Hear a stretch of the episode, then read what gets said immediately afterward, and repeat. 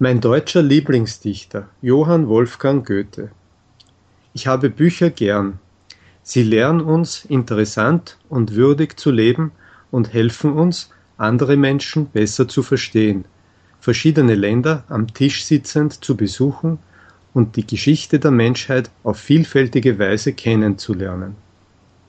Aus der russischen Literatur habe ich gern unsere großen Schriftsteller Alexander Puschkin, Leo Tolstoi, Anton Tschechow, Michail Bulgakow, Anna Achmatowa und einige andere. Aus der deutschen Literatur habe ich am liebsten den großen deutschen Dichter Johann Wolfgang Goethe. Johann Wolfgang Goethe wurde am 28. August 1749 in Frankfurt am Main geboren.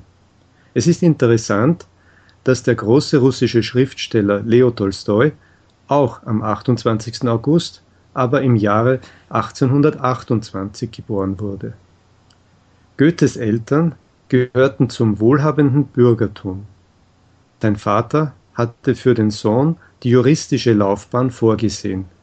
Darum schickte er ihn zum Studium an die juristische Fakultät der Leipziger Universität. Hier entstanden seine ersten Gedichte und Lustspiele, die unter Bekannten schon bald populär waren. Schwer erkrankt musste Goethe Leipzig verlassen. Das Studium beendete er wenige Jahre später in Straßburg. Dort schloss er sich einem Kreis junger Dichter der romantischen Literaturbewegung Sturm und Drang an. Zu dieser Zeit erlebte Goethe eine traurige Liebe, die er meisterhaft in seinem ersten Roman Die Leiden des jungen Werthers 1774 beschrieb.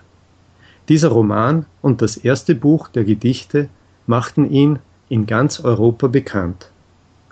1775 übersiedelte Goethe nach Weimar, wo er fast 60 Jahre lebte und wirkte als Dichter, Politiker, Philosoph und Naturforscher. In Weimar schuf Goethe seine besten Werke Dramen, Romane, Balladen und zahlreiche lyrische Gedichte. Dort begann er 1794 die Zusammenarbeit und enge Freundschaft mit Friedrich Schiller und damit die Blütezeit der deutschen Klassik. Zum Höhepunkt der klassischen Dichtung wurde seine Tragödie Faust. Johann Wolfgang Goethe starb am 22. März 1832 in Weimar. Sein Name und seine Dichtung gehören nicht nur der deutschen Literatur, sondern auch der Weltliteratur. Goethes Werke wurden in fast alle Weltsprachen übersetzt.